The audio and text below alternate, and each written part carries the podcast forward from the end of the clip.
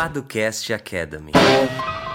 E estamos começando mais um Paducast Academy. Aqui é o Henrique Paduan. E aqui é Lucas Seta. Isso aí, para quem não nos conhece ainda, nós Quem a somos gente é? o- Obrigado, Seta.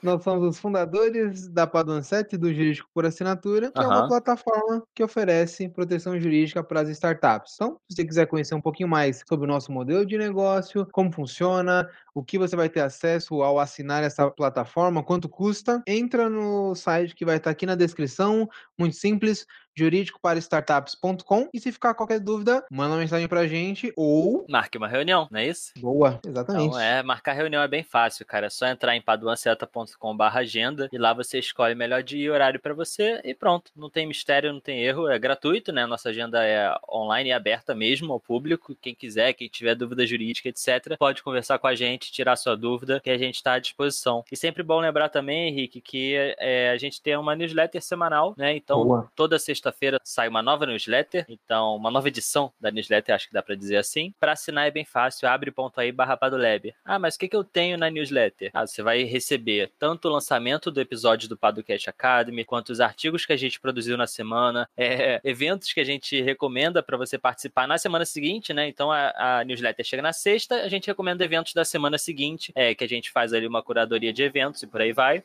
Enfim, bem tranquila, bem, bem rapidinha de ler, né, Henrique? Não é aquela coisa densa Hum. e tudo mais. É bom pra você ter uma, uma noção ali das coisas que estão acontecendo e por aí vai. E, e o Padocast Academy, certo? Falei aqui do Padocast Academy, que é o episódio que você tá ouvindo aqui do Padocast. Aqui a gente fala sobre questões jurídicas de uma forma mais simples e direta, né? A gente explica dúvidas jurídicas comuns dos empreendedores e por aí vai. Enquanto no Padocast Empreendedor, que você pode dar uma olhadinha no nosso feed, a gente conversa com empreendedores e atores do ecossistema de inovação e startups Brasil afora e conhece um pouquinho mais sobre quem eles são, o que eles fazem e por aí vai, né, Henrique? Então, acho que esse é o panorama, né? Exatamente. Brasil e mundo afora, né? Porque já tivemos pessoas da, da Estônia neste. Grande, isso. Grande Gretchen Soares. Grete Soares, exatamente. E brasileiros que estão fora do país, como nosso querido Francisco Lang, que tá lá em Portugal. Rafael Ah. Fassoni também na Estônia. Boa, exatamente. É que acho que ele fica na ponte, né? Brasil e Estônia, eu imagino. É, né? Faz parte. Procura lá, Estônia Hub. Você vai conhecer um pouquinho mais sobre ele, sobre o negócio dele. É isso. Paga nós, Stone Hub. e se você tem uma startup ou conhece alguém que tem uma startup, ah, a gente está rodando uma pesquisa sobre o cenário jurídico das startups. Vocês acharam que tinha terminado, mas não. Vamos prorrogar por mais um tempo. A gente tem tido um- uma boa adesão das pessoas, né, certo? Até me surpreendeu de certa maneira. Ah, então a gente vai continuar aí até pelo menos novembro. E a ideia da pesquisa é entender como é que as startups têm lidado com as questões jurídicas, qual a visão delas frente aos advogados e às assessorias jurídicas. Então, se você puder, uma pesquisa muito rápida. ah, o link vai estar aqui na descrição, jurídicodestartups.com. Entra lá. Se você eh, puder nos ajudando de maneira a divulgar essa pesquisa, ah, vai ser de grande valia. E É isso. e por fim, Seta, você está nos escutando aí, gosta do nosso conteúdo, acha que ele é relevante, que faz algum sentido o que nós estamos falando aqui, não deixa de compartilhar, marca a gente no Instagram, indica para aquele seu amigo que está começando a empreender, ou então aquele que já empreende e não está protegendo muito o negócio dele. É importante para a gente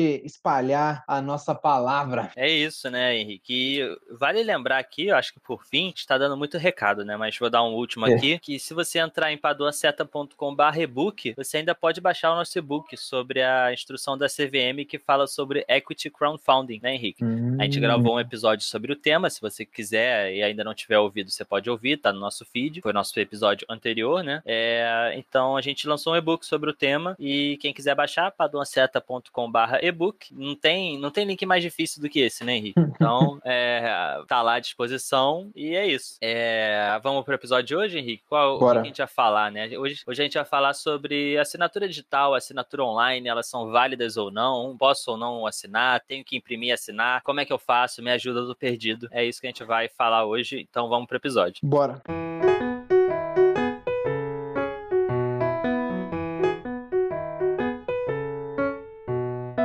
Então, primeira coisa, eu tenho que assinar na, na mão o documento. Não. Pronto, encerramos o. Aí. The world's untrue. né, né? É, eu acho que essa é uma boa resposta, não é, Henrique? Sim, excelente. Como já está bem disseminado pela cultura brasileira, você não precisa mais se reunir com alguém e a pandemia, de alguma maneira, acelerou né, esse processo. Tem, tem a ver uhum. com o processo de transformação digital, né, etc. Uh, Sim. Você não precisa mais se reunir com a pessoa num belo escritório ou então num café, ou então mandar um portador com um documento para a pessoa assinar com a canetinha dela, né? Você pode agora utilizar, mandar uh, pela internet, utilizar algum tipo de plataforma, algum instrumento uh, em que a pessoa fará essa assinatura. E aí, Seta, a gente entra naquela questão: assinatura eletrônica ou assinatura digital? Ah, veja só você, né? Cara, então, é, existe uma diferença entre elas, né? É uma diferença sutil, mas relevante. É, quando a gente pensa em assinatura digital, a gente está ligando a questão de um certificado digital, né? Então, por exemplo, nós aqui nós somos advogados. Apesar da gente dizer que a gente não gosta muito do judiciário e a gente sempre preza pela prevenção jurídica, né, Henrique?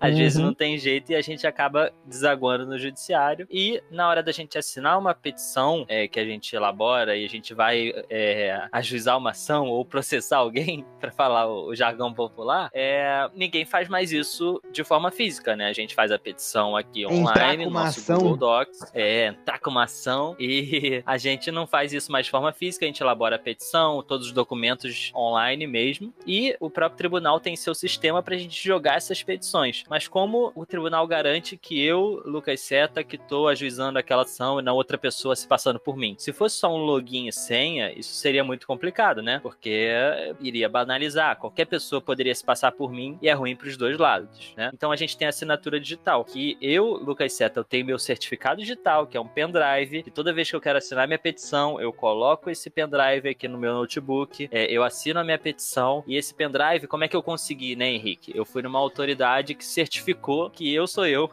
o famoso certificou que você é você, né? Então eu tive que ir lá na OAB, junto a uma pessoa que se certificou que eu que estava fazendo aquele certificado, assinei uma série de documentos. Então o presencial ainda ajuda, né, Henrique? O presencial garante que eu que retirei aquele certificado digital, e agora é. eu tenho uma senha senha daquele certificado digital e garante ali que só eu posso utilizar. Claro, eu posso emprestar para alguém e dar a senha, mas garante que fui eu que retirei aquele certificado digital, eu que tenho aquela senha e eu que tenho o certificado digital que é o objeto, né? Que, uhum. que é o pendrive ou, enfim, tem alguns outros chips, mas no geral são, são conectados por porta USB. Tudo isso para dizer que a assinatura digital ela tem uma autoridade certificadora por trás e um certificado digital que garante que aquela pessoa que está realmente assinando. Então é muito forte, né? Você tem a criptografia fotografia envolvida, você tem um documento eletrônico assinado com muitas garantias de que foi realmente eu que assinei aquilo, né? Exatamente. E, e a assinatura eletrônica é o, o, gênero, né? Ela é tudo aquilo que você uh, utiliza para assinar pela, de maneira eletrônica, né? De maneira não física. Uhum. Sendo que a assinatura digital é uma espécie dessa assinatura eletrônica. Então, toda assinatura digital é eletrônica, mas nem toda assinatura eletrônica é digital. Faça o seu círculo círculozinho né, aí.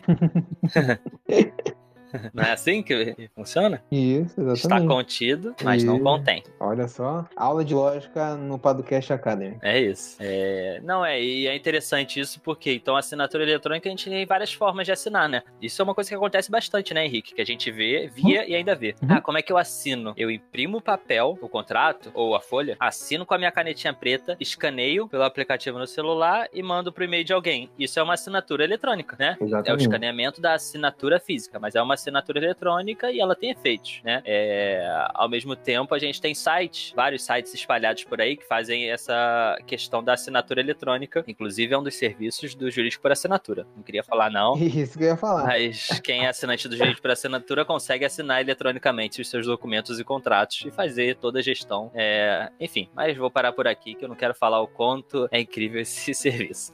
É, mas enfim, a assinatura eletrônica ela tem várias formas de ser feita que importa é que tá indo pro mundo digital, sem ser uma assinatura digital que precisa aí sim de um certificado digital e uma autoridade certificadora. E aí a pergunta é: só a assinatura digital que tem um certificado é válida ou é, a assinatura eletrônica como um todo é válida também? Exatamente. Uh, e aí, Seta, a gente pode falar do fundamento disso aí, né? Obviamente que a gente vai ficar falando de lei aqui e por aí vai, certo? Uhum. Uh, mas existe um documento normativo que trata sobre isso e que é sempre citado nesses documentos que vão ser assinados de maneira eletrônica ou digital, que é a medida provisória 2200 de 2001, certo? É. E nessa medida provisória foi criado o ICP Brasil, né? Que é a Infraestrutura de Chaves Públicas Brasileira. E ali tratou-se sobre essa questão da validade desses documentos assinados digitalmente ou eletronicamente, né, certo? Sim, é. Ele fala também dessa questão de autoridade certificadora, né? Da todo o trâmite com relação a isso. Fala da validade da, das assinaturas digitais, né? Por meio de certificado digital. Mas ele traz ali em seu artigo décimo, para quem tem curiosidade, no seu parágrafo segundo, ele fala que, olha, não é só assinatura digital por meio de um certificado digital que é válida. Qualquer outro meio de comprovação, é, tanto de autoria quanto da integridade daquele documento de forma eletrônica, é válida, desde que as partes admitam como válida ou se for aceito pela pessoa que assinar o documento. Então, assim, é, se eu mandei o um contrato por e-mail pro Henrique e ele assinou por e-mail, poxa, ele aceitou aquele contrato, ele assinou aquele contrato, então é válido. É, da mesma forma, se a gente colocou no nosso contrato que a gente assinaria digitalmente, nós dois aceitamos aquilo e admitimos que aquilo seria válido, aquele tipo de assinatura eletrônica, né? Então, assim, é... o acerto entre as partes é importante porque dá segurança, né, Henrique? É... E foge um pouquinho só da ideia de, ah, enviei para ele, mas no meu contrato tá dizendo algo diferente. Enfim, é importante ter acerto entre as partes, né? Você falar assim, pô, vamos assinar eletronicamente? Ah, vamos. Então tá, eu vou enviar para você por e-mail, você assina, e aí você tem uma série de, de maneiras de fazer essa assinatura, né, Henrique? Como a gente falou, desde a assinatura escaneada, o que a gente não vê como muito inteligente, porque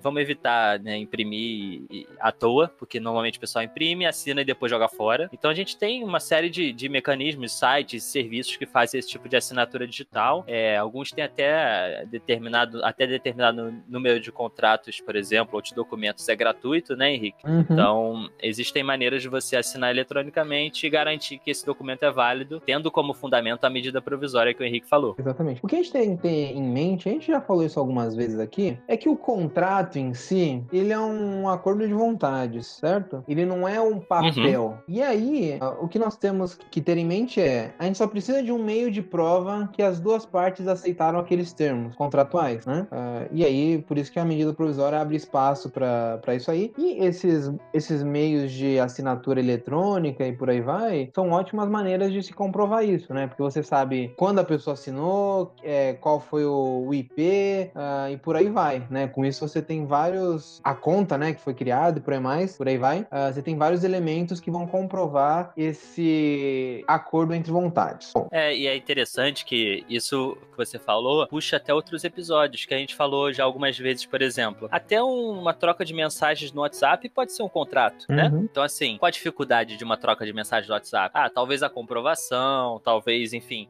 uma, uma formalidade maior, o cara pagou a mensagem você também já era, a gente se perdeu, e por isso que o contrato é importante, ele formaliza aquelas questões e é, traz maior segurança né? para as duas partes. Né? É isso, o que que acontece se, né? Isso. E, em determinadas situações, e se a pessoa não entrega o bem, e se ela não presta o serviço, e se der problema, a gente vai para. Enfim, tudo isso está disposto no contrato. Mas a gente já falou algumas vezes que você não precisa do papel para formalizar uma relação. Se você assina eletronicamente, mas você garante que você sabe quem assinou, quando assinou, como assinou, por qual e-mail, é, você tem ali uma. Normalmente os serviços eles têm essa questão de integridade muito forte, né? Então você garante que o documento não foi alterado, não pode ser alterado, por aí vai. Então, assim, é, é bem tranquilo, né? E você garante ali as partes sem precisar de papel e evitando ali uma, uma burocracia maior para assinatura de um contrato, né? Exatamente, exatamente. É, assim como a gente já falou de termos de uso. Exato. É, enfim, eu acho que é isso. É válido, uh, cada um deles traz uma segurança maior na hora de comprovar, né? Porque a assinatura digital, que é aquela com certificado digital, ela presume-se ser de determinada pessoa. Uhum. Então você inverte o ônus, né? De alguma maneira, de comprovar tal, hum, mas que de outra maneira uh, você pode utilizar outros meios para comprovar isso, só que aí você tem que comprovar ativamente, é, no caso das assinaturas eletrônicas. Então, Isso. é só a gente ter em mente isso. Cada uma tem um grau maior de, de certeza na hora de comprovação, mas todas elas são válidas e, e funcionam bem no dia a dia. Exatamente. É,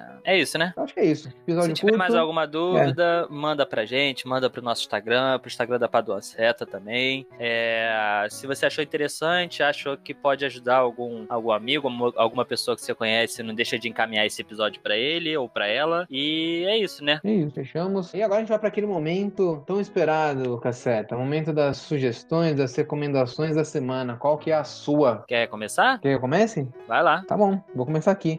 Ontem estava eu tomando meu café ali de tarde pra noite. E aí, tava dando uma olhada na TV e dei uma parada no NetGeo e comecei a assistir um documentário que chama Leões de Okavango e tava contando a história de uma leoa no trecho que eu assisti, né? De uma leoa que tinha sido expulsa do território dela porque o leão, lá o, o macho alfa, sei lá como é que chama lá, que dominava o território, foi derrotado e ela teve que fugir com os filhos. Então, eu não sou o expert nesse tipo de documentário, nem assisto muito, mas eu achei muito interessante. Dá pra você aprender várias coisas até pra relações humanas. Então, vou recomendar aí. Leões de É um documentário de 2011, conta ali toda uma, uma questão de, de dominação e de estrutura de uma sociedade no reino animal. Interessante, hein? Que esse roteirista deve ser bom. Pois é, é uma coisa impressionante. Aí tem até. ah, vou dar um spoilerzinho aqui. Tem um momento que ela perde um dos filhos. Eu não vou contar como, aí você vai ter que assistir. Ah, é, uma das filhas, na verdade. É, e aí ele cria todo um negócio. E, cara, realmente, tem toda uma história ali. E, e- e- engraçado, é. Obviamente que é o ser humano contando a história, mas aquela leoa e aquela família de leões tem uma história, né? Que a gente nunca vai, não saberia se não fosse o ser humano filmando e atribuindo algum sentido, interpretando aquela realidade. Mas eu achei bem interessante. Leões de Okavango. Interessante, cara. Bacana. E aí, cara? Fala aí, qual que é a sua recomendação? Cara, então, eu vou recomendar aqui um, um canal no YouTube. Eu ia até como recomendar um, um livro, porque eu tava lendo um livro, tô lendo um livro que fala sobre história, né, Henrique? Justamente o que você falou. Uhum. Mas eu vou recomendar um canal do YouTube que comecei a assistir essa semana, assim, meio de forma meio despretensiosa. É, tem um canal sobre comida, né? E acho que quem acompanha aqui sabe que eu sempre falo de comida de rua. eu acho a cultura da comida de rua muito, muito legal. Acho que traduz bem o que é uma cidade, o que é uma, um país. É um canal de um cara chamado Mark Wiens. Wiens é W-I-E-N-S, tá? E ele, eu não sabia, mas o cara tem 7 milhões de seguidores no, no YouTube. É, e ele publica vídeo já há 10 anos e tal. E ele viaja o mundo, assim, literalmente. Ah, qual o nível? O nível que, assim, ele foi comer comida com uma tribo africana, sabe? Umas coisas assim, parece que eu tô entrando no, Hum. no túnel do tempo Uhum. e descobrindo realmente da onde nós viemos, sabe? Uhum. Então, assim, ah, ele foi numa tribo lá na Jamaica, super afastada, e ele foi comer com eles, e eles prepararam a comida do modo mais arcaico possível e tal. E, assim, na verdade ele varia, nem sempre ele vai pra lugares assim, tá? Ele vai pra lugares mais chiques, outros mais de rua mesmo, Uhum. outros mais populares, mas é, é bem legal. Ele é um cara, assim, bem espirituoso, você vê. Então, ele é. Sabe aquela pessoa que gosta e se dá bem com tudo? É o que eu vi aqui nos vídeos dele. Inclusive, eu achei um vídeo no Rio de Janeiro, que ele veio aqui. Caramba. E é, ele, ele rodou aqui pelo Rio e fez, sei lá, uns, uns 10 vídeos no Brasil, assim. Ele foi pra Curitiba comer comida de rua de Curitiba. Ele foi pra todo lugar que você imaginar que ele foi, pra Amazônia e tal. Então, assim, é, é bem interessante. E, e a forma que ele conta, e aí tudo é história também, né, Henrique? Total. Os vídeos dele contam uma história ali, mostram como ele, ele gosta daquilo e como ele se conecta com isso, né? É, é legal quando a gente vê alguém apaixonado por alguma coisa fazendo essa coisa, né? Então dá pra ver facilmente que ele é essa pessoa. Então segue lá no YouTube, cara, vê um videozinho dele assim, procura uma cidade que você gosta. Ele tem vídeo na Europa, na África, na Ásia. É, acho que ele mora na Tailândia, então ele tem muito vídeo na Tailândia e tal. Ele tem vídeo em tudo quanto é lugar, mais variados tipos de comida diferentes. E vale a pena. É bem, bem legal. Uma viagem que a gente faz junto com eles. Maneiro. Show. Maneiro, né? Ótima recomendação. Sim, é isso aí. Vamos lá, vamos, vamos, vamos seguir nossa vida. Um abraço a todos. É, até a próxima semana, né? É isso. Se cuidem.